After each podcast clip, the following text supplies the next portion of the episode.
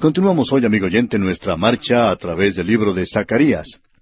En nuestro programa anterior estábamos considerando lo que nos dice el capítulo seis con la décima visión que tuvo este profeta.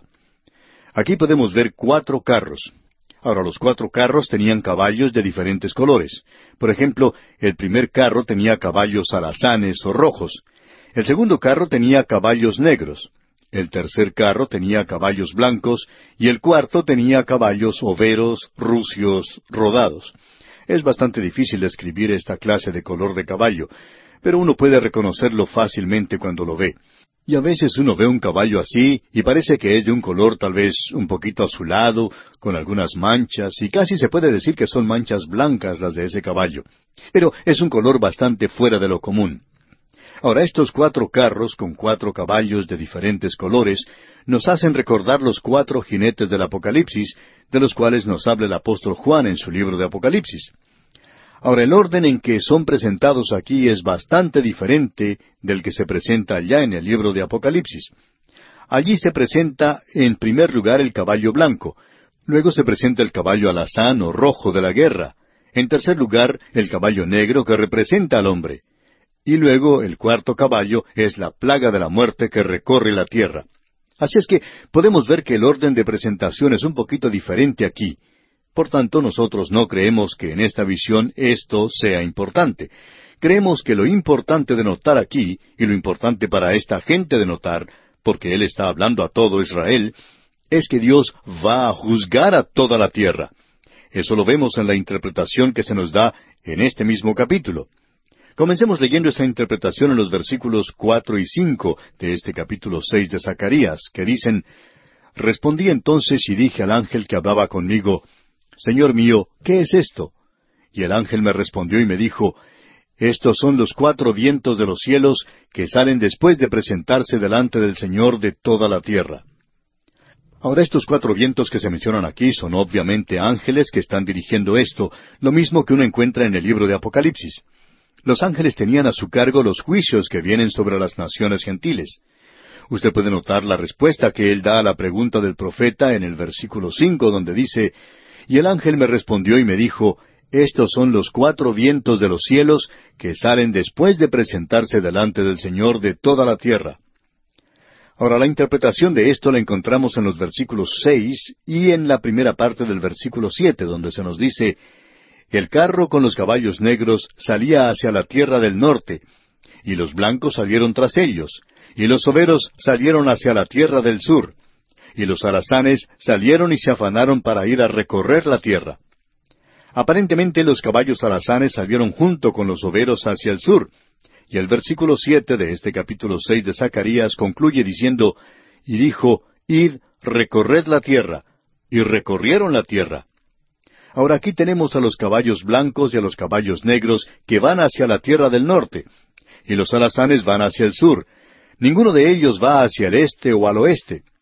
Hacia el oeste se encontraba el mar Mediterráneo. Debemos recordar que estos dos montes que se sugieren aquí son obviamente el monte Sión y el monte de los olivos. Así es que el mar Mediterráneo se encuentra en el oeste y un caballo no se dirigía en esa dirección.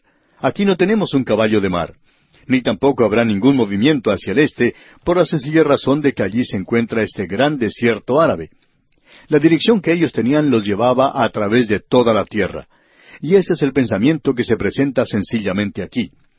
Entonces, este versículo siete, leamos otra vez, dice, Y los alazanes salieron y se afanaron por ir a recorrer la tierra, y dijo, Id, recorred la tierra, y recorrieron la tierra. Los caballos blancos y negros fueron hasta la tierra del norte. Creemos que el juicio del período de la gran tribulación comienza con Rusia y esa zona. Así es que habrá primero un juicio contra el reino del norte, contra Gog y Magog en el norte.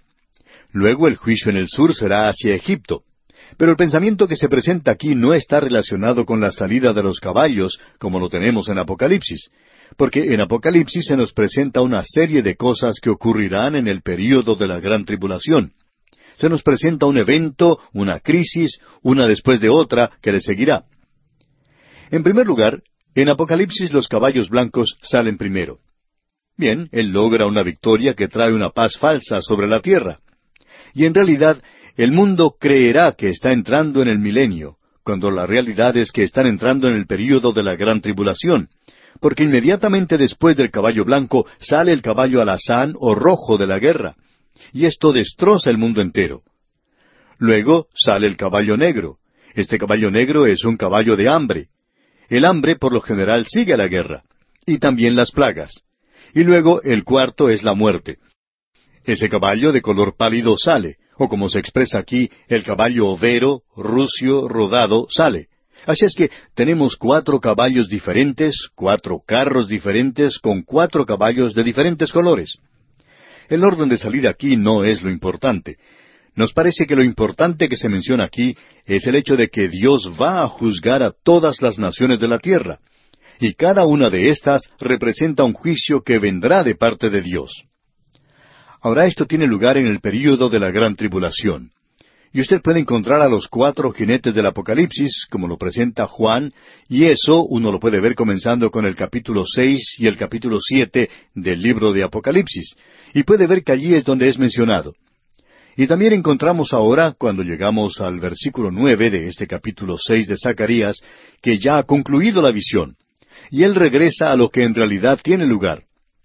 Ahora debemos recordar que Zacarías, junto con Ageo, está profetizando al remanente que ha regresado a esta tierra. Veamos ahora lo que nos dicen los versículos nueve y diez de este capítulo seis de Zacarías. Vino a mí palabra de Jehová diciendo, Toma de los del cautiverio a Eldai, a Tobías y a Jedaías, los cuales volvieron de Babilonia, e irás tú en aquel día, y entrarás en casa de Josías, hijo de Sofonías. Ahora aquí se nos menciona a tres hombres que han regresado del cautiverio de Babilonia. Ellos no habían regresado con ninguno de los grupos que regresaron, pero lo han hecho por su propia cuenta. Sus nombres significan lo siguiente. Eldai significa robusto, y Tobías significa bondad de Dios, y Jedaías significa Dios sabe o conoce. Ahora usted puede juntarlos a todos si usted quiere y tenemos un significado muy directo de que Dios sabe que a través de su bondad Él va a colocar a su rey sobre el trono. Y Él va a hacer esto de una manera robusta y poderosa. Y lo que tiene lugar ahora es una coronación simbólica. Y esto representa la venida de Cristo y su reino sobre la tierra, lo que aún está en el futuro. Eso es lo que se nos presenta aquí ahora. Permítanos entonces leer en este capítulo el versículo once que dice Tomarás pues plata y oro, y harás coronas, y las pondrás en la cabeza del sumo sacerdote Josué, hijo de Josadac. El Señor Jesucristo es el gran sumo sacerdote hoy. La epístola a los Hebreos es un libro que nos habla de que Cristo es nuestro gran sumo sacerdote, y se nos dice que debemos considerar a nuestro gran sumo sacerdote, el Señor Jesucristo. Hoy Él ya ha pasado a través del velo, Él ha ido al cielo, y Él está sentado ahora a la diestra de Dios. Pero Él está esperando a que llegue el momento cuando sus enemigos sean puestos por estrado de sus pies. Entonces Él regresará a esta tierra para establecer su reino sobre ella. Y lo que aquí tenemos es un cuadro de esto.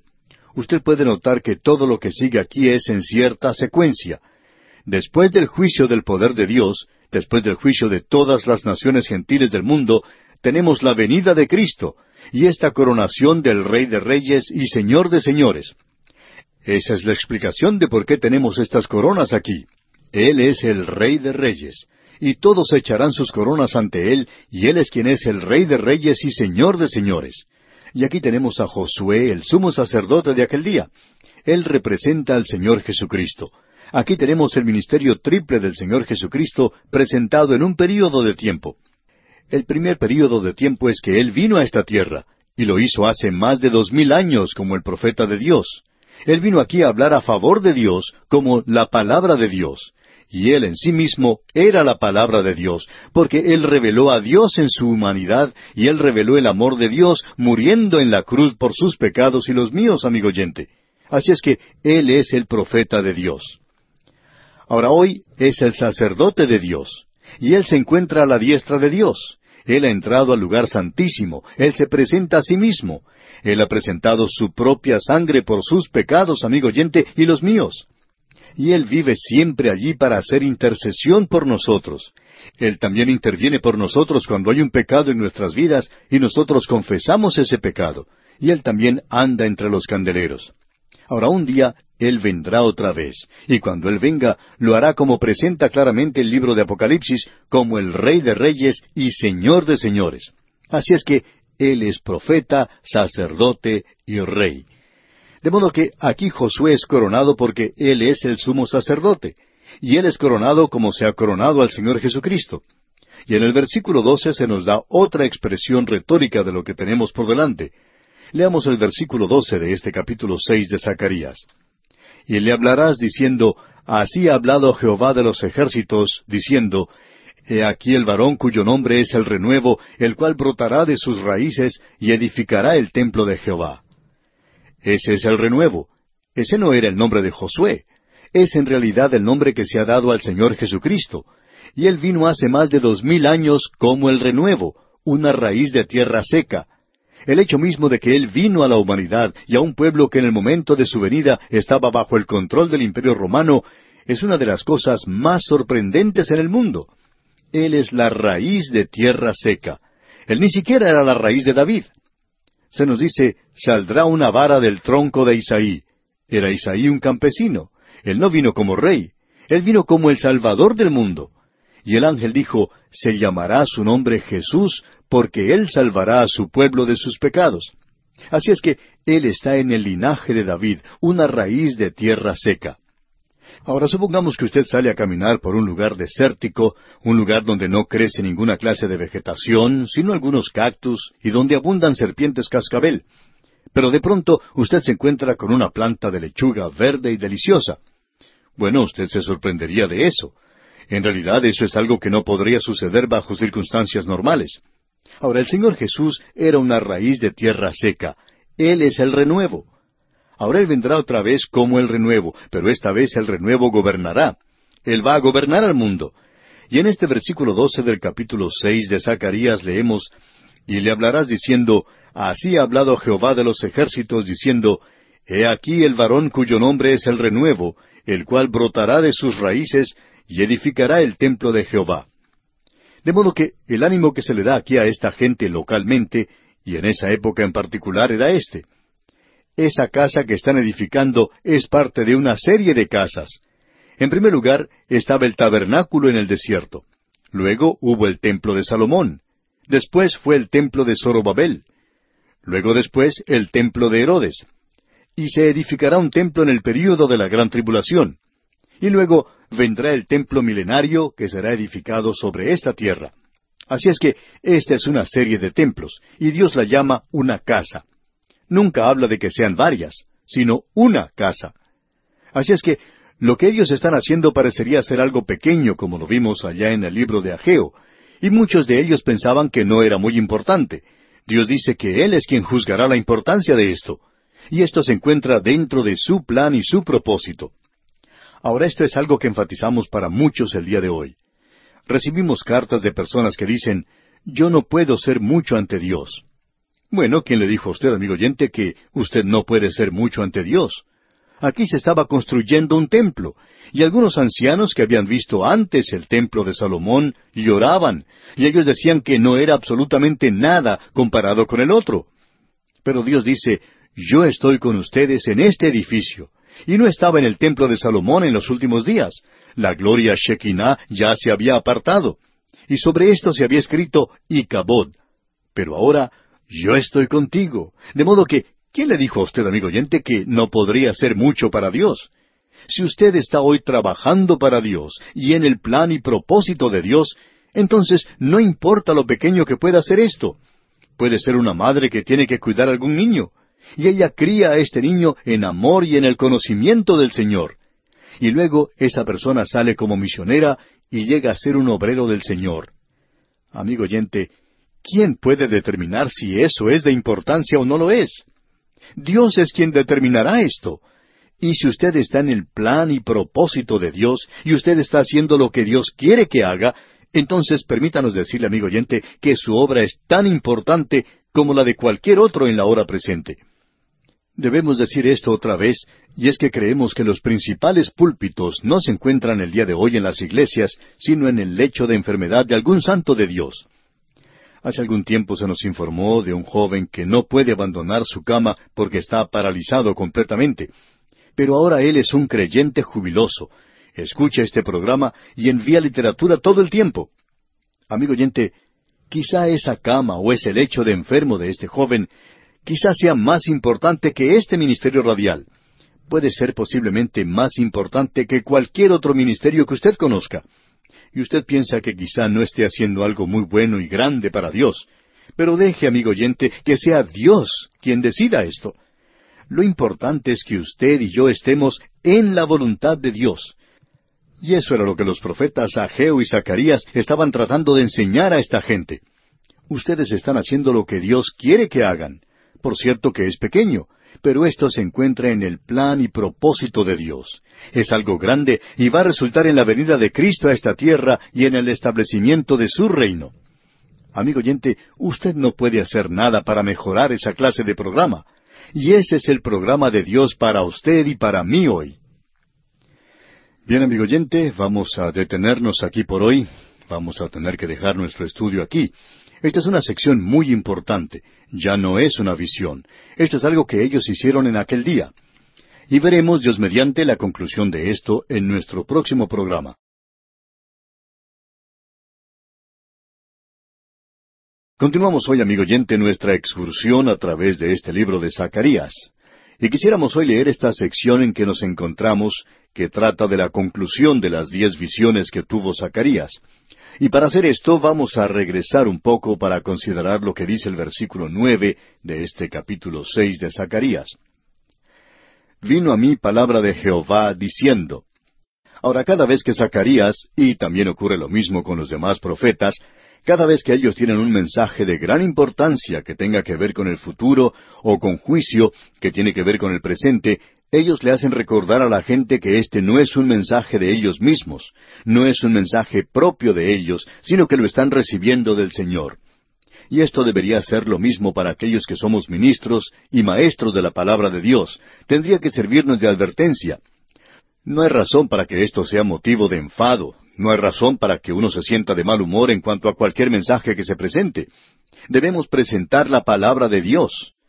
Y los profetas tenían mucho cuidado en decir esto. Ellos no estaban tratando de ser malos o vengativos en cuanto al juicio. Tampoco estaban mirando hacia el futuro tratando de adivinar lo que ocurriría. Esto también debería ser una advertencia para muchos en el presente que están hablando en cuanto a la profecía. Pues bien, siguiendo adelante en la primera parte del versículo diez de este capítulo seis de Zacarías, leemos Toma de los del cautiverio a Eldai, a Tobías y a Jedaías, los cuales volvieron de Babilonia. Ahora estos eran algunos hombres que habían vuelto de Babilonia. Ellos pertenecían a la cautividad. En nuestro programa anterior vimos el significado de sus nombres, y en realidad estos eran nombres babilónicos, paganos. Ellos habían nacido en la cautividad, y no estaban de acuerdo a regresar con los demás, pero ahora han regresado. Y lo hacen procedentes de Babilonia. Ahora en los versículos diez y once dice el Señor a Zacarías, e irás tú en aquel día, y entrarás en casa de Josías, hijo de Sofonías. Tomarás pues plata y oro, y harás coronas, y las pondrás en la cabeza del sumo sacerdote Josué, hijo de Josadac. Ahora esto es algo extraño. No colocaron la corona sobre la cabeza de aquel que era del linaje de David. ¿Por qué? Porque eso hubiera indicado que Dios iba a restaurar el linaje de David en ese entonces, y él no tenía ningún interés en hacer eso. La realidad es que la próxima persona que llevará la corona de David es el Señor Jesucristo cuando Él venga a esta tierra a establecer su reino. Así es que, como resultado, aquí se coloca la corona sobre Josué, y Él es el sumo sacerdote. Ahora esto es fuera de lo común porque Dios mantenía a la religión y al gobierno separados, y muy separados, por cierto.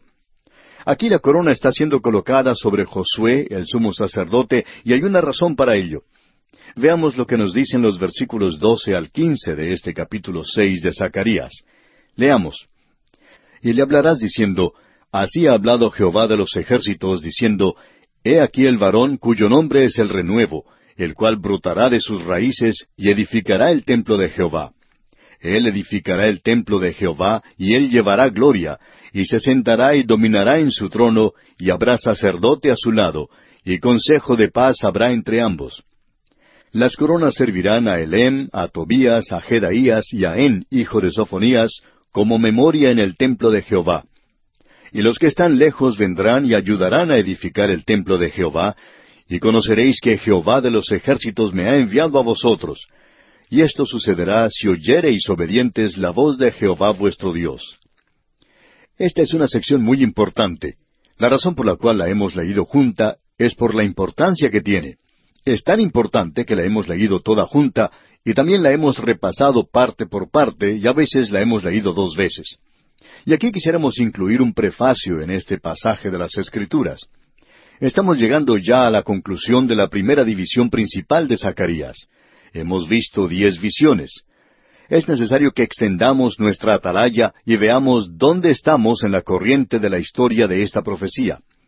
Es posible perder el camino a través de esta sección, y si hacemos esto, entonces perderíamos una de las grandes lecciones que en nuestra opinión tenemos en las Escrituras y uno de los grandes principios que Dios señala. Queremos pues urgir a aquellos que hoy están tratando de enseñar la profecía a que estudien cuidadosamente este pequeño libro. Creemos que esto les librará de realizar algunas interpretaciones extrañas y misteriosas. Así es que en esta sección primera tenemos diez visiones. Y si usted aprecia solamente ocho, está bien, si eso es lo que le gusta a usted. Estamos de acuerdo que estas visiones son raras y extrañas y muy simbólicas. Y cuando uno pasa a través de ellas, llega a la conclusión de que esto puede haber sido un sueño casual de un profeta de hace mucho tiempo, y que ellos no tienen ninguna relación la una con la otra y que puede ser interpretada de cualquier forma y éstas están siendo usadas hoy como si fueran fábulas frágiles, en lugar de dárseles una interpretación real y verdadera. Ahora estas visiones no pueden significar lo que cualquier expositor quiere que signifiquen para que estén de acuerdo con alguna trama absurda de interpretación bíblica. Estas no son sencillamente un conglomerado de visiones. Existe un verdadero peligro cuando se trata de sacar solamente una por algún propósito y dejar de prestarle atención al resto de la escritura o del contexto, y en olvidarse de que una de las grandes reglas de la interpretación de la profecía es que ninguna profecía de la escritura es de interpretación privada. Tiene que estar ubicada en el lugar que le pertenece. Ahora, todas estas visiones están relacionadas y conectadas, por así decirlo tienen un significado local y cuentan una historia y también dan un bosquejo de la historia. También tienen un alcance hacia el futuro. Cuentan una historia y también sirven un propósito. Ahora aquí tenemos una visión de jinetes debajo de los mirtos, hasta carros con caballos de muchos colores. Y en cada uno de estos el tema es el juicio, y ese es por cierto el fondo que se presenta a través de todas las visiones. Aquí se presenta el futuro total de la nación de Israel, incluyendo la destrucción de sus enemigos.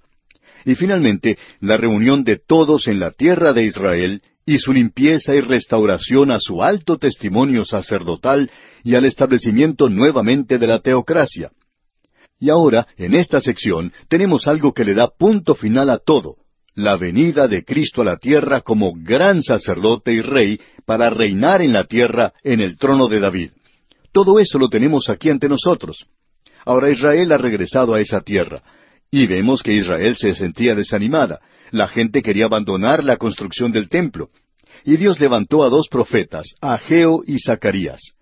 En ese entonces, la gente no solo se sentía desilusionada y desanimada, y la tarea de construcción avanzaba de una manera muy lenta y era difícil, sino que ellos parecían ser tan pequeños e insignificantes cuando se los comparaba con la grandeza de Babilonia. Y uno debe recordar que la mayoría de estas personas había estado en Babilonia en la cautividad, y ellos habían podido apreciar, habían visto estos grandes templos paganos en ese lugar. Y en el imperio medo-persa había aún templos mucho más grandes que esos. Y ahora hay un período de paz temporal, y era una ocasión para que ellos se edificaran pero no estaban actuando como debían. Y Dios levantó a estos profetas, a Ageo y Zacarías. Israel estaba bajo el dominio de un déspota extranjero. Y esto seguiría a través de los siglos, a través de muchos siglos, hasta llegar a la venida de Cristo, y aún no ha concluido hoy.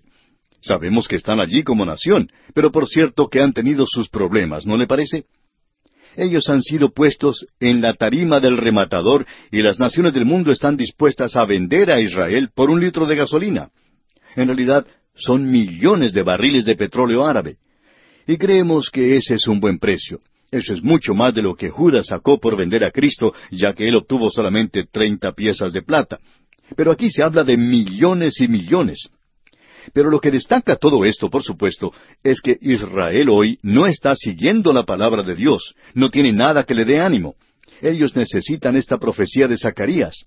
Dios va a juzgar a estas naciones gentiles, Él va a limpiar a su pueblo, y ellos deben ser redimidos como cualquier pecador es redimido, y Dios limpiará a su rey. Y todo esto estaba incluido en estas visiones y más aún. Ahora aquí tenemos un significado triple que queremos destacar al llegar al final de estas visiones.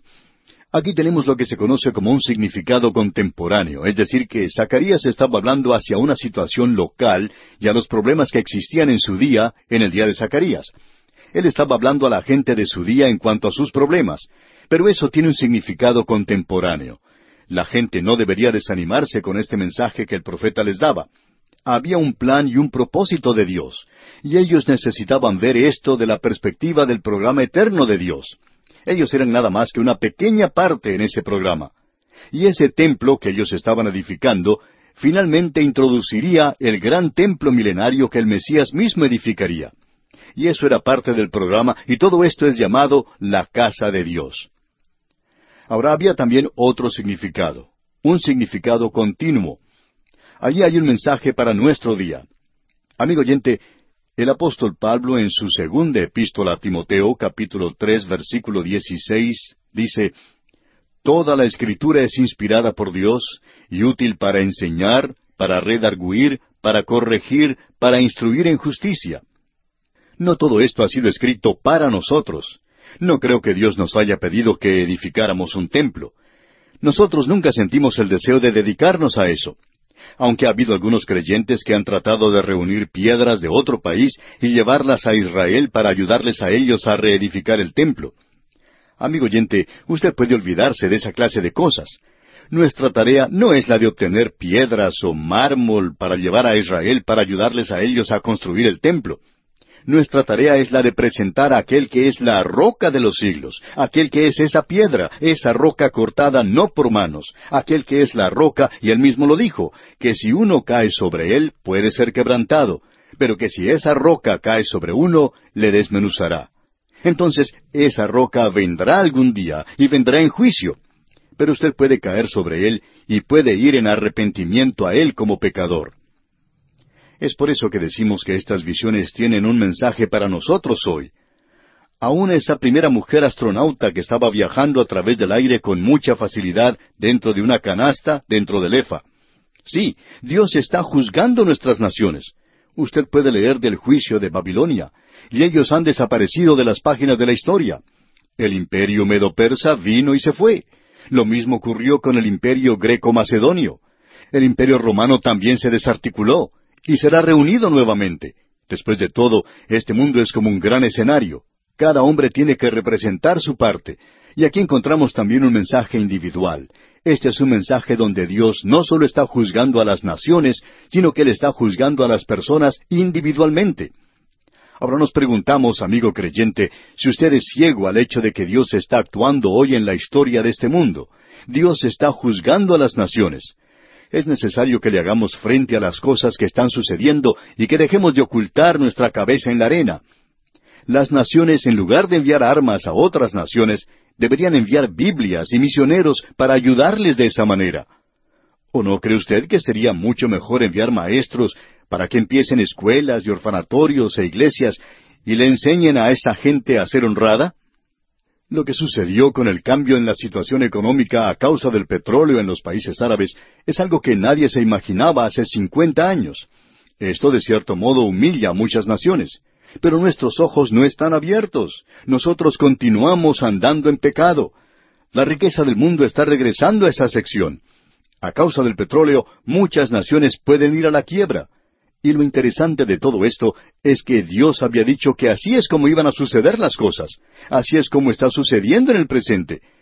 Pero nosotros somos ciegos espiritualmente para podernos dar cuenta de lo que ocurre a diario en el contexto de la escritura y de la historia. Dios está actuando en la historia, y si usted escucha a los medios noticiosos, quizás se desanime. pero quizá usted pueda escuchar esta voz tan suave de Dios en estas visiones. Estas no son visiones extravagantes ni absurdas, y ninguna interpretación de esa clase puede ser de satisfacción. El propósito de Dios prevalecerá. Dios está actuando en la historia para lograr su propósito. Luego existe una tercera interpretación, la consumación de todas las cosas. Este es el fluir en el canal de la profecía. Y usted puede notar lo que nos dice aquí este versículo doce del capítulo seis de la profecía de Zacarías. Y le hablarás diciendo, Así ha hablado Jehová de los ejércitos diciendo, He aquí el varón cuyo nombre es el renuevo, el cual brotará de sus raíces y edificará el templo de Jehová. Y este renuevo mencionado aquí no es ningún otro, sino el Señor Jesucristo mismo que viene a reinar. Él es el renuevo, Él es ese renuevo, esa raíz de tierra seca que murió por nosotros en la cruz. Y Él es algo más también. Allá en el libro del profeta Isaías, capítulo cuatro, versículo dos, leemos En aquel tiempo el renuevo de Jehová será para hermosura y gloria, y el fruto de la tierra para grandeza y honra a los sobrevivientes de Israel. Sí, amigo oyente, Él va a edificar el templo como se nos dice. ¿Y qué es Él? Bueno, leamos el versículo trece aquí en el capítulo seis de Zacarías, y dice, Él edificará el templo de Jehová, y Él llevará gloria, y se sentará y dominará en su trono, y habrá sacerdote a su lado, y consejo de paz habrá entre ambos. Él será un sacerdote sobre su trono. Debemos notar eso.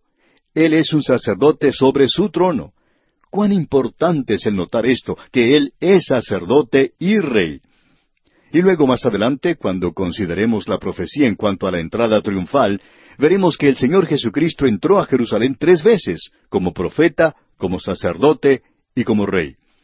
Y luego en el versículo catorce de este capítulo seis de Zacarías leemos Las coronas servirán a Elem, a Tobías, a Jedaías y a En, hijo de Sofonías, como memoria en el templo de Jehová.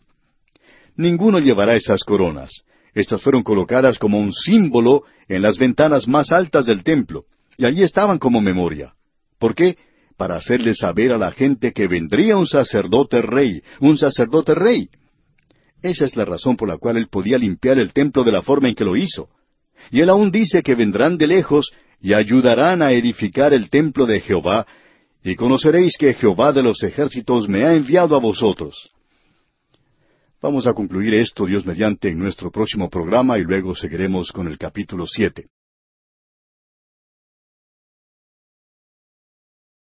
Continuamos hoy, amigo oyente, nuestro viaje por el libro de Zacarías. En nuestro programa anterior llegamos hasta el versículo quince de este capítulo seis de Zacarías, que es el último versículo de este capítulo, y allí pudimos observar que había llegado una delegación de Babilonia, y ellos habían venido con unas coronas que habían hecho. Y el mensaje que fue dado por el Señor fue para dejar muy claro que todo lo que ellos hicieron fue coronar a Josué, quien era el sumo sacerdote. Y esto era algo simbólico, y miraba hacia aquel que era llamado el renuevo. Amigo oyente, la palabra de Dios habla del Señor Jesucristo como el renuevo de una manera cuádruple. Por ejemplo, allá en el libro de Isaías, capítulo cuatro, se menciona en el versículo dos en aquel tiempo el renuevo de Jehová será para hermosura y gloria, y el fruto de la tierra para grandeza y honra a los sobrevivientes de Israel. Así es que aquí tenemos a alguien que es presentado como el renuevo de Jehová. A él también se le llama el renuevo de David. Eso lo podemos ver en el capítulo once del mismo libro de Isaías. Allí también se dice, saldrá una vara del tronco de Isaí. Y luego uno puede encontrar que de él se habla como el siervo de Jehová, el renuevo. Y ya hemos visto esto aquí en Zacarías en el capítulo tres versículo ocho. Y allí tenemos su humillación y su obediencia hasta la muerte. Y aquí en este pasaje que estamos considerando hoy se le llama el varón cuyo nombre es el renuevo. En el Evangelio según San Mateo lo tenemos como la vara de David.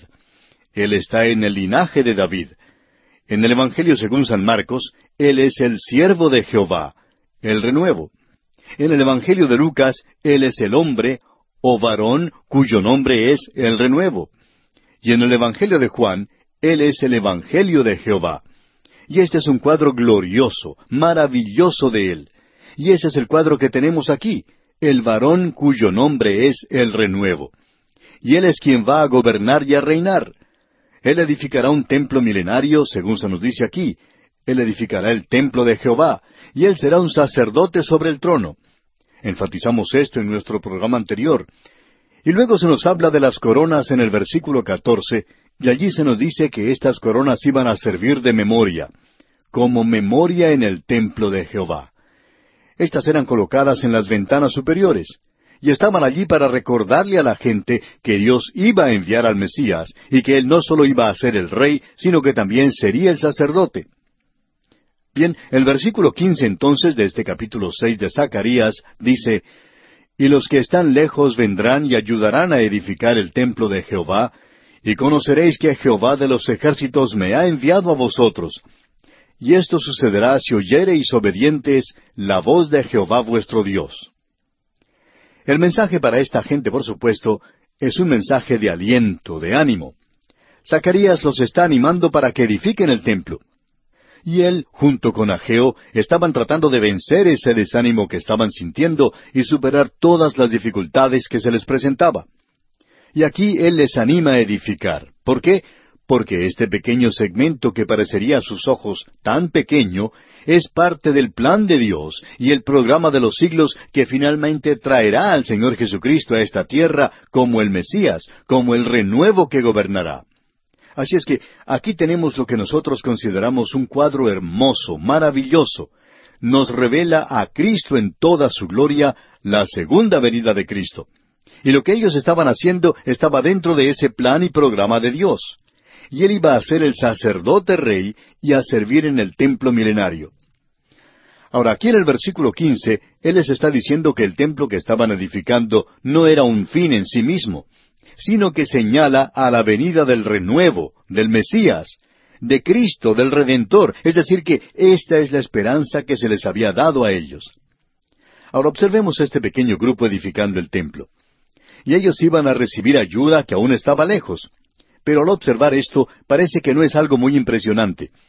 Pero cuando uno lo ve dentro del plan y propósito de Dios y en la marcha de la historia, esto señala hacia Cristo. Y permítanos comentar algo aquí, amigo oyente. En la obra cristiana, un fin en sí mismo está condenado. Puede ser una catedral en un bulevar con el nombre de alguna persona ilustre, o puede ser un gran edificio que lleva el nombre de alguien que ha sido muy generoso, o una universidad o escuela que ensalza a un hombre. Hay algunos colegios cristianos en los cuales no hay edificio que no lleve el nombre de alguna persona, ensalzando al hombre. Y amigo oyente, hablando personalmente, un programa radial que tenga el único propósito de ensalzar al hombre o para su propio beneficio, todas estas cosas están condenadas. Esto va a ir a parar a la derrota ignominiosa.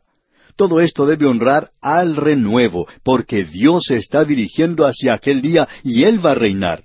Se está dirigiendo hacia aquel día cuando Él primero tomará y sacará a los suyos de esta tierra, a su iglesia. Luego Él vendrá a establecer su reino sobre la tierra. Podemos traer esto al día presente ahora.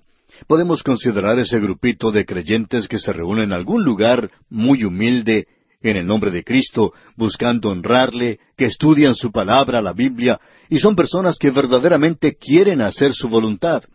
Y pensamos que ellas pueden cantar realmente para la gloria de Dios, Oh Cristo, yo te amo, pues mío eres sé, ya todo pecado por ti dejaré. Y amigo oyente, ese grupito que es desconocido para el resto del mundo, que se reúne en algún lugar muy humilde o en alguna comunidad rural, es más importante en el plan de Dios que cualquier cosa que esté ocurriendo en las grandes capitales del mundo en el presente. Quizá esto sea difícil de comprender para muchas personas, pero ese grupito es parte de un plan y de un programa que se va a unir en un grandioso coro algún día cuando ellos canten un nuevo cántico allá en el cielo.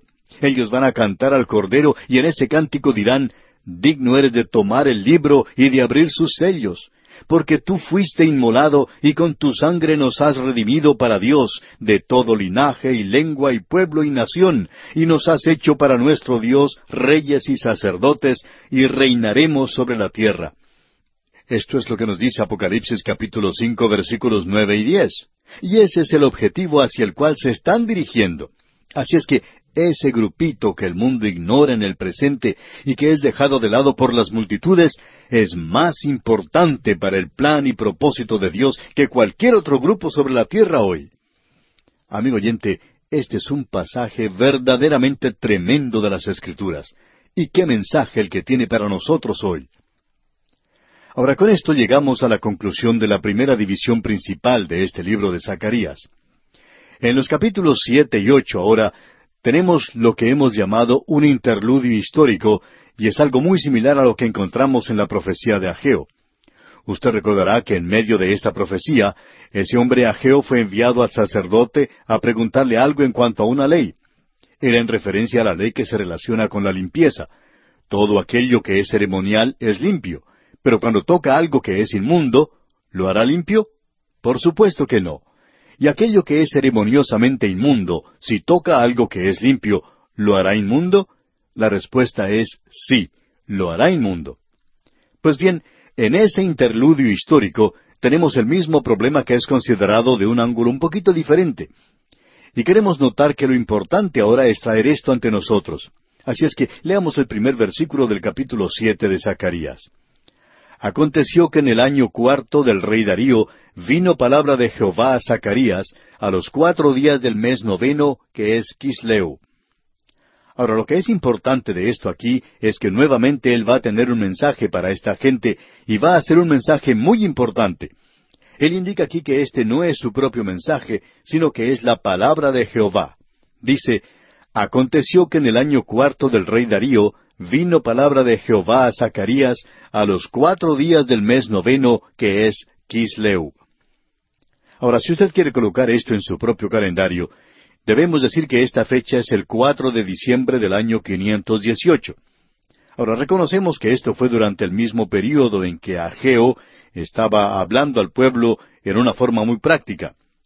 Notemos aquí ahora lo que dicen los versículos dos y tres y veamos cuál es el problema cuando el pueblo de Betel había enviado a Sarecer con Rehem Melech y sus hombres a implorar el favor de Jehová, y a hablar a los sacerdotes que estaban en la casa de Jehová de los ejércitos, y a los profetas, diciendo, ¿Lloraremos en el mes quinto? ¿Haremos abstinencia como hemos hecho ya algunos años? Ahora esto es lo que tenemos ante nosotros. En el versículo tres se habla de una delegación que había sido enviada a hablar a los sacerdotes que estaban en la casa de Jehová de los ejércitos. Esta delegación había estado originalmente en Babilonia. Esos son nombres babilónicos. Hemos indicado en nuestras notas que esta era una delegación que había ido a Jerusalén procedente de Babilonia. Y cuando aquí dice que ellos estaban en la casa de Jehová, debemos indicar que estos hombres habían sido enviados a la casa de Dios. Y ellos llegaron provenientes de Betel, Usted recuerda que este nombre Betel significa la casa de Dios. Así la llamó Jacob. Este era el mismo lugar en el cual él dijo esa noche cuando Dios le apareció, Esta es la puerta misma al cielo. Este es el templo o la casa de Dios. Él pensaba que había huido de Dios, pero no lo había hecho. Bien, esta gente había venido proveniente de Betel. Betel se encontraba en el reino del norte. Estaba en realidad en la zona donde se encontraban las diez tribus. Ahora permítenos hacerle una pregunta, amigo oyente. ¿Quién piensa usted que eran estas personas que habían llegado? ¿Cree usted que eran de la tribu de Judá? Bueno, debemos decir que no eran de la tribu de Judá. Probablemente eran de la tribu de Benjamín o de Efraín, más probablemente de Efraín. Si usted observa lo que dice el libro de Esdras, algo que no vamos a buscar hoy, porque ya hemos observado lo que dice ese libro y destacamos esto en esa ocasión usted verá que muchas personas, cuando regresaron de la cautividad, fueron a ciertas ciudades. Algunos de ellos, muy al norte del mar de Galilea, fueron a esa zona. Pues bien, todo esto pertenecía a las diez tribus que constituían el reino del norte de Israel. Ahora, cuando alguna persona dice que pertenece a las diez tribus perdidas, debemos analizar cuidadosamente las escrituras, porque aquellos que regresaron de manera natural regresarían al lugar de donde habían salido, Muchos de ellos regresaron a la parte norte que era el reino de Israel.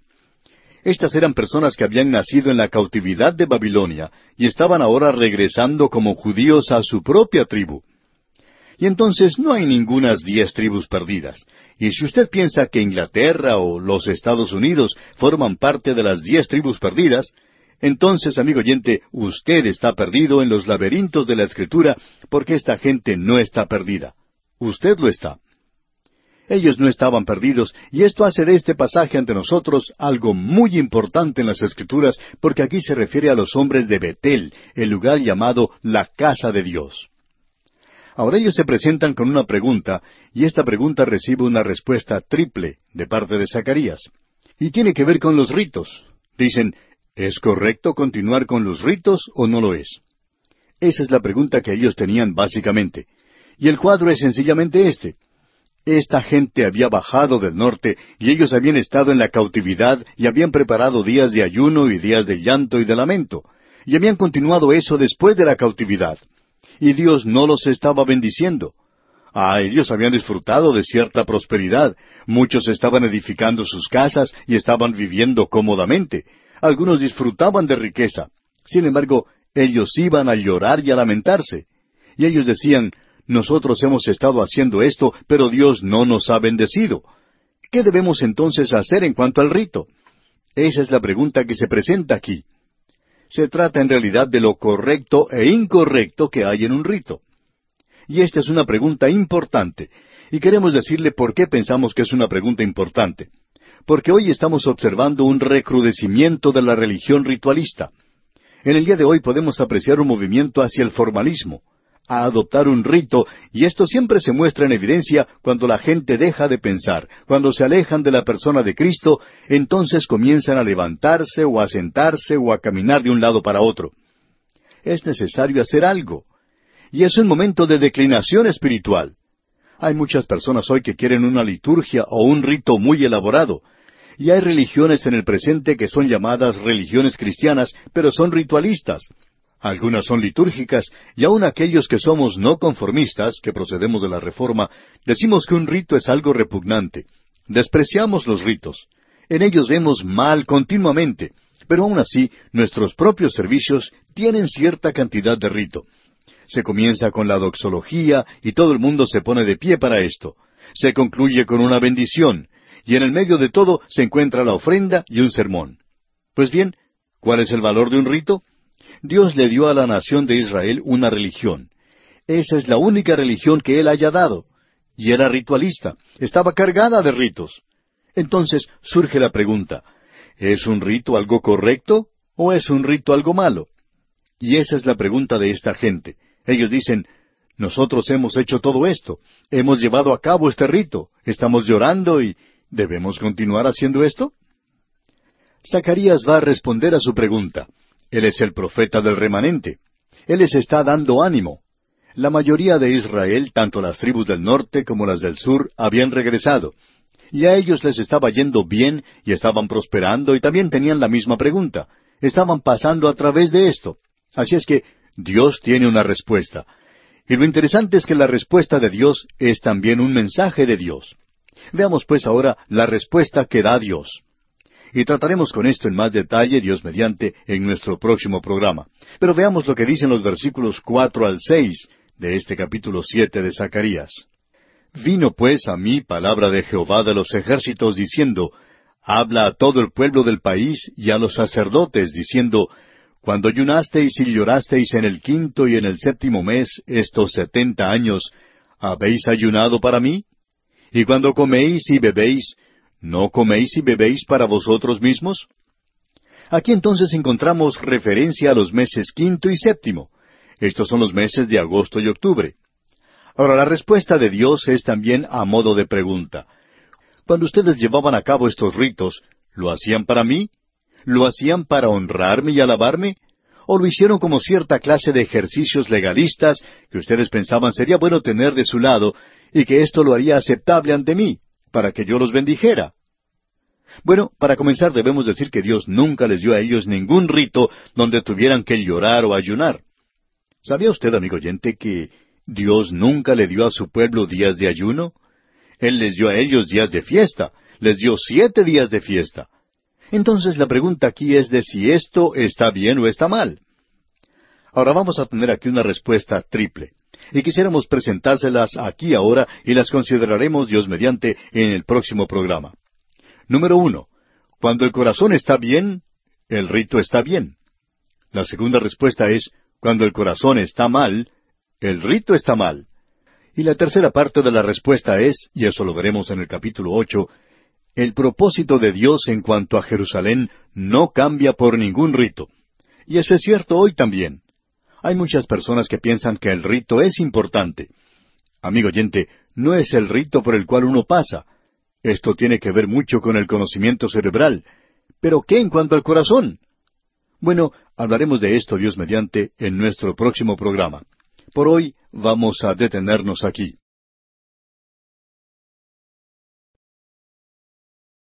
Continuamos hoy, amigo oyente, viajando por este libro de Zacarías. Y en nuestro programa anterior llegamos al capítulo siete y consideramos lo que se nos decía hasta el versículo seis. Pero hoy vamos a regresar al versículo cuatro, en caso de que haya algunos oyentes nuevos, alguno que no haya podido escuchar la explicación que dimos en el programa anterior. Quisiéramos presentar algunos antecedentes para esta sección en particular. Este es un interludio histórico en la profecía de Zacarías. Hemos visto ya las diez visiones y ahora tenemos este interludio histórico. Aquí tenemos una delegación que viene desde Betel. Y eso significa, dijimos en nuestro programa anterior, significa la casa de Dios. Ellos han venido procedentes de ese lugar. Fue llamado la casa de Dios por Jacob cuando él pensó que había podido huir de Dios como lo había hecho de su padre y de su hermano Esaú. Cuando él pasó allí la noche, Dios le dio una visión y él dijo, cuán terrible es este lugar. No es otra cosa que casa de Dios y puerta del cielo. Desafortunadamente el reino del norte, bajo Jeroboam, tomó uno de los becerros de oro y lo colocó allí en Betel. Este era un lugar que pertenecía al reino del norte. Así es que esta delegación, que viene procedente de Betel, indica que gente de las así llamadas diez tribus perdidas no estaban perdidas. Algunos de ellos vivían en Betel. Y si usted lee el libro de Esdras cuidadosamente, descubrirá que aquellos que regresaron fueron a las ciudades alrededor del mar de Galilea.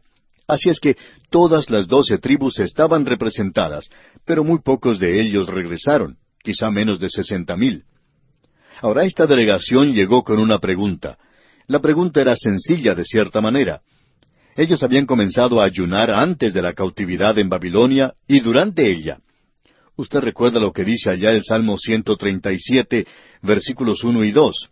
Dice, Junto a los ríos de Babilonia, allí nos sentábamos y aún llorábamos, acordándonos de Sión, sobre las sauces en medio de ella colgamos nuestras arpas. Ellos colgaron sus arpas en los sauces y lloraron amargamente. Y eso se convirtió en una función religiosa. Dios nunca les había dado a ellos días de ayuno. Él sí les había dado días de fiesta. Fue idea de ellos la de ayunar. Y aunque ellos ayunaban, nunca lo hacían para el Señor, como indicamos en nuestro programa anterior. Pero Dios no les dijo directamente que era equivocado el ayunar. Tampoco les dijo directamente que estaba bien hacerlo. Él no respondió a su pregunta directamente. Sin embargo, les dio una respuesta. De modo que tenemos la respuesta en el versículo cuatro de este capítulo siete de Zacarías, que nos dice Vino pues a mí palabra de Jehová de los ejércitos, diciendo Zacarías les da la respuesta de Dios en cuanto a esto. Y vamos a ver aquí que esta es una respuesta triple a la pregunta de ellos en cuanto al asunto de los ritos religiosos. Ahora, lo que ellos señalaban era esto. Hemos estado ayunando, hemos estado llorando y lamentando, y eso nos parece algo insensato ahora. Se está haciendo aburridor. Después de todo, estamos haciendo este rito religioso y no estamos obteniendo ningún resultado. Parece que Dios no nos estuviera bendiciendo. ¿Qué es lo que anda mal? ¿Qué es lo que debemos hacer? Bueno, ellos recibirán una respuesta triple. Y la respuesta comienza aquí en el versículo cuatro hasta el versículo siete, y podemos resumirla diciendo que cuando el corazón está bien, el rito está bien. Ahora, en los versículos ocho al catorce, vemos que cuando el corazón anda mal, el rito está mal. Y luego la tercera respuesta, cuando lleguemos al capítulo ocho, veremos que el propósito de Dios en cuanto a Jerusalén no es cambiado por ningún rito. Y eso responderá a la pregunta de muchas personas que estaban diciendo, hagamos esto o aquello para apresurar la venida de Cristo. Amigo oyente, usted no va a adelantar eso ni por un segundo siquiera con lo que está haciendo. ¿No sabe usted que Él es el que está encargado de este universo? Y cualquier cosa que usted haga no va a interferir con su plan y con su programa. Usted no puede interferir con eso. Y esta gente pensaba que un rito podía tener algo que ver con cambiar el plan de Dios. Pero Dios les informa en el capítulo ocho que Él tiene planeado lograr su propósito. Y queremos ver en primer lugar que el rito es correcto cuando el corazón está en lo correcto. Leamos los versículos cuatro y cinco de este capítulo siete de Zacarías. Vino pues a mí palabra de Jehová de los ejércitos diciendo, Habla a todo el pueblo del país y a los sacerdotes diciendo, Cuando ayunasteis y llorasteis en el quinto y en el séptimo mes, estos setenta años, ¿habéis ayunado por mí? Aquí vemos que se refiere a los meses de agosto y octubre, y cuando dice setenta años, se refiere a los setenta años de cautividad. Dios les habla claramente, y una buena traducción podría ser, ¿Ayunaron ustedes verdaderamente? ¿Ayunaron ustedes para Dios? ¿Lo hicieron en realidad para Él? Después de todo, Dios les ha dicho claramente que Él ni aprueba ni condena el rito. Él les pregunta en cuanto a la motivación que ellos tenían para hacerlo. Y en realidad evita la pregunta. En el caso específico de ellos, habían ayunado y como habían dicho, como hemos hecho ya algunos años. Usted puede leer entre líneas aquí. Esto se había vuelto algo aburridor para ellos. La adoración de Dios se había convertido en algo que les aburría. Y el Señor les está diciendo que si en realidad querían saber la verdad, Él también estaba aburrido con ellos. Amigo oyente, hay muchas reuniones hoy en nuestras propias iglesias que nosotros creemos hacen bostezar a Dios. Él puede ver lo que los creyentes hacen y dice, allí están otra vez, pasando por un rito aquí, otro allá, pensando que esto me va a complacer. Ahora Dios dice a esta gente, ustedes no hicieron esto para mí, y les da cierta evidencia. Leamos el versículo seis ahora. Y cuando coméis y bebéis, ¿no coméis y bebéis para vosotros mismos? Cuando el ayuno de ustedes había concluido, ustedes ni podían esperar hasta llegar a la mesa. Y cuando estaban comiendo, ¿lo hicieron para mí? Usted recuerda, amigo oyente, que el apóstol Pablo dijo a los creyentes que la comida no nos encomiaba o no nos hacía más aceptos ante Dios, ya sea que lo comamos o no. Él dijo en su primera carta a los Corintios capítulo diez versículo treinta y uno, Si pues coméis o bebéis o hacéis otra cosa, hacedlo todo para la gloria de Dios. Si usted puede ayunar para la gloria de Dios, entonces hágalo, pero si usted lo está haciendo por cualquier otra razón, aparte de este motivo de darle gloria a Dios, entonces no lo haga. Eso es exactamente lo que Dios está diciendo. Esto es lo mismo que cuando Él dice, la fe sin obras es muerta. Nuestra fe cristiana no es un asunto de los domingos nada más. No es como la ropa de los domingos que se guarda en el ropero los lunes por la mañana. Y la prueba de la reunión del domingo es la vida que se vive al día siguiente. Y él va a tratar con ellos en la última parte de este capítulo, considerando este mismo asunto que tiene que ver con la forma de ellos de tratar en los negocios, en sus relaciones sociales, en sus diversiones. Y estas eran las cosas que revelaban que lo que ellos estaban haciendo no lo hacían para la gloria del Señor. Y que hay algo más importante que un rito, y eso determinaría si el rito estaba bien o no. Ahora, en el versículo siete de este capítulo siete de Zacarías leemos ¿No son estas las palabras que proclamó Jehová por medio de los profetas primeros, cuando Jerusalén estaba habitada y tranquila, y sus ciudades en sus alrededores y el Negev y la Cefela estaban también habitados? Esta sección, y probablemente desde la ciudad de Beerseba hasta Hebrón, y de allí hasta la costa hacia la ciudad de Ecrón, es un área de grandes planicies. Y Dios les estaba diciendo, Ustedes llevaron a cabo todos estos ritos anteriormente cuando estaban aquí en esta tierra. ¿Y qué sucedió? Bueno, ustedes fueron a la cautividad. ¿Por qué?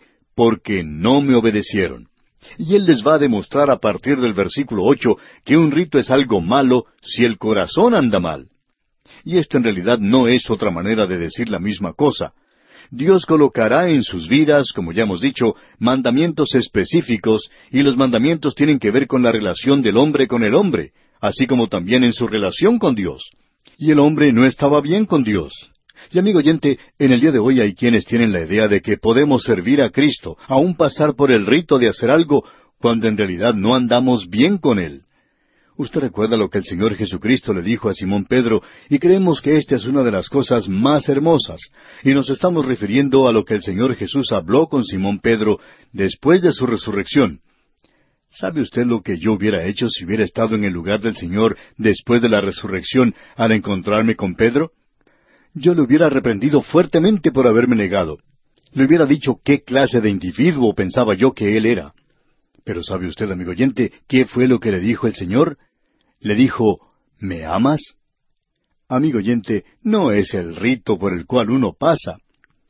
Permítanos ahora compartir con usted un pensamiento que escribió el autor de estos estudios bíblicos, el doctor J. Vernon McGee, cuando en una ocasión se encontraba en un hospital recuperándose de un quebranto de salud. Creemos que es algo muy pertinente para nosotros hoy, y queremos compartirlo porque creemos que es importante y tiene relación con este pasaje de la Escritura que estamos considerando. Dice, para algunos miembros de la Iglesia, la religión es un rito o una forma legalista sin vida, un sistema litúrgico lleno de palabrería sin significado y cansador.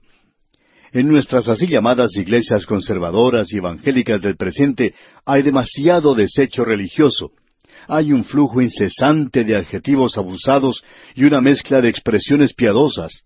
Hay algunos que dicen, nosotros queremos compartir nuestra fe. Bueno, amigo oyente, la mayoría de las personas no tienen suficiente fe como para compartirla. No es solo la fe lo que usted comparte, lo maravilloso que usted es o las cosas maravillosas que Dios ha hecho por usted. Usted tiene que testificar de Jesucristo, quién es Él y lo que Él hizo por usted. Si usted no hace eso, entonces no está compartiendo nada. Pero tenemos estas cosas. Y luego hablamos en cuanto a la salvación y decimos, entregue su vida a Jesucristo. ¿Entregar su vida? ¿Qué es lo que quiere decir? Bueno, dicen ellos, eso quiere decir rendir su vida a Él. ¿Piensa usted, amigo oyente, que Él quiere su vida? Él dice que nuestra justicia, que nuestras así llamadas buenas obras, son como trapos de inmundicia ante Él. Ahora, ¿qué va a hacer usted, amigo oyente? ¿Enviarle su ropa sucia?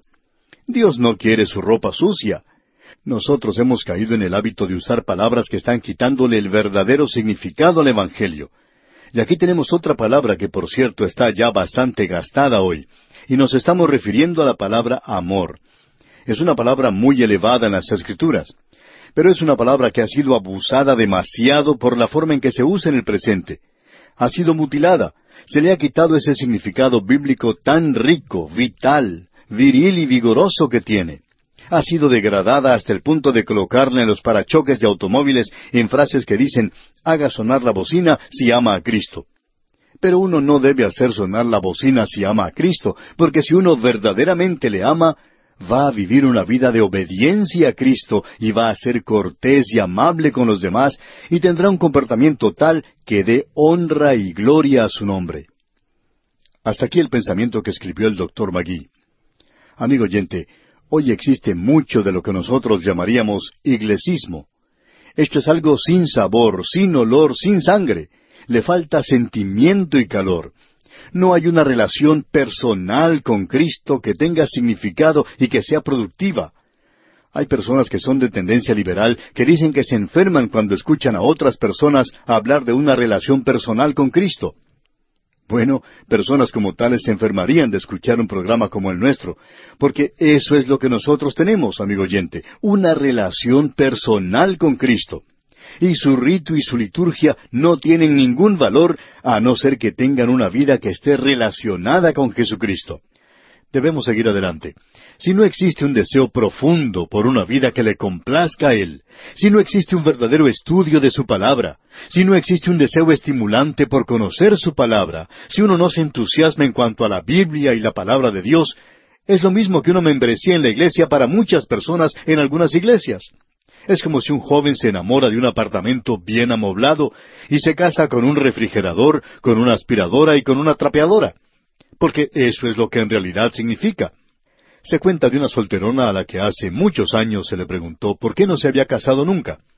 Y ella dio una respuesta bastante interesante. Dijo, bueno, tengo una estufa que humea, tengo un perro que gruñe en la casa, tengo un loro que dice malas palabras y un gato perezoso que no hace nada durante todo el día, y que se lo pasa en la calle casi toda la noche. ¿Para qué necesita un esposo? Amigo oyente, esa es la clase de relación que muchas personas tienen con Dios y con Cristo en el presente.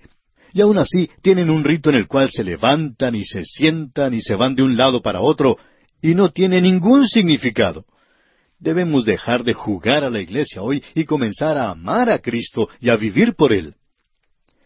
Hace algún tiempo contamos la historia de una niñita y de los tres osos. La mamá de esta niña tenía invitados para cenar, entonces la envió a dormir temprano. Se le había dado instrucciones de lo que debía hacer, y esta niñita sabía cómo desvestirse y ponerse su pijama, y arrodillarse y tener su oración antes de dormir. A la mañana siguiente, su mamá le preguntó cómo le había ido la noche anterior. Y la niña respondió, Muy bien. ¿Hiciste tus oraciones? Y la niña respondió, Bueno, en cierto sentido. Y la madre le preguntó, ¿Qué es lo que quieres decir con eso? Y la niñita respondió, Bueno, me arrodillé y comencé a decir esa oración que había aprendido de memoria, y de pronto se me ocurrió que quizá Dios ya se había cansado de escucharme decir siempre la misma cosa. Así es que me metí en la cama y le conté la historia de los tres osos. Amigo oyente, creemos que Dios hasta puede haber disfrutado de esa experiencia con esa niñita, quien ya se había dado cuenta que había algo malo con este rito cuando el corazón anda mal. El rito puede ser bueno, y creemos que Dios escuchó esa historia de los tres osos. Y quisiéramos, amigo oyente, nos agradaría de veras que los servicios en algunas iglesias fueran así de interesantes. Creemos que podría llamarle la atención a Dios. ¿Por qué todas esas iglesias con problemas hoy? ¿Por qué todos esos creyentes con problemas en el presente? Bueno, le vamos a decir por qué, amigo oyente. Porque nosotros solo tenemos un rito, es solo liturgia. Aún en las iglesias más fundamentales, el servicio comienza con la doxología y termina con una bendición. Y tenemos que hacer algo en el medio. Y entonces pensamos que hemos ido a la iglesia y que todo está bien. Pero, ¿ha sido así verdaderamente? ¿Nos hemos sentido atraídos a la persona de Cristo? ¿Le conocemos a Él? ¿Le amamos de veras? Amigo oyente, si usted hace eso, entonces usted puede llevar a cabo cualquier rito que quiera, puede pararse sobre su cabeza si le gusta, y eso está bien, si es que usted está bien con el Señor.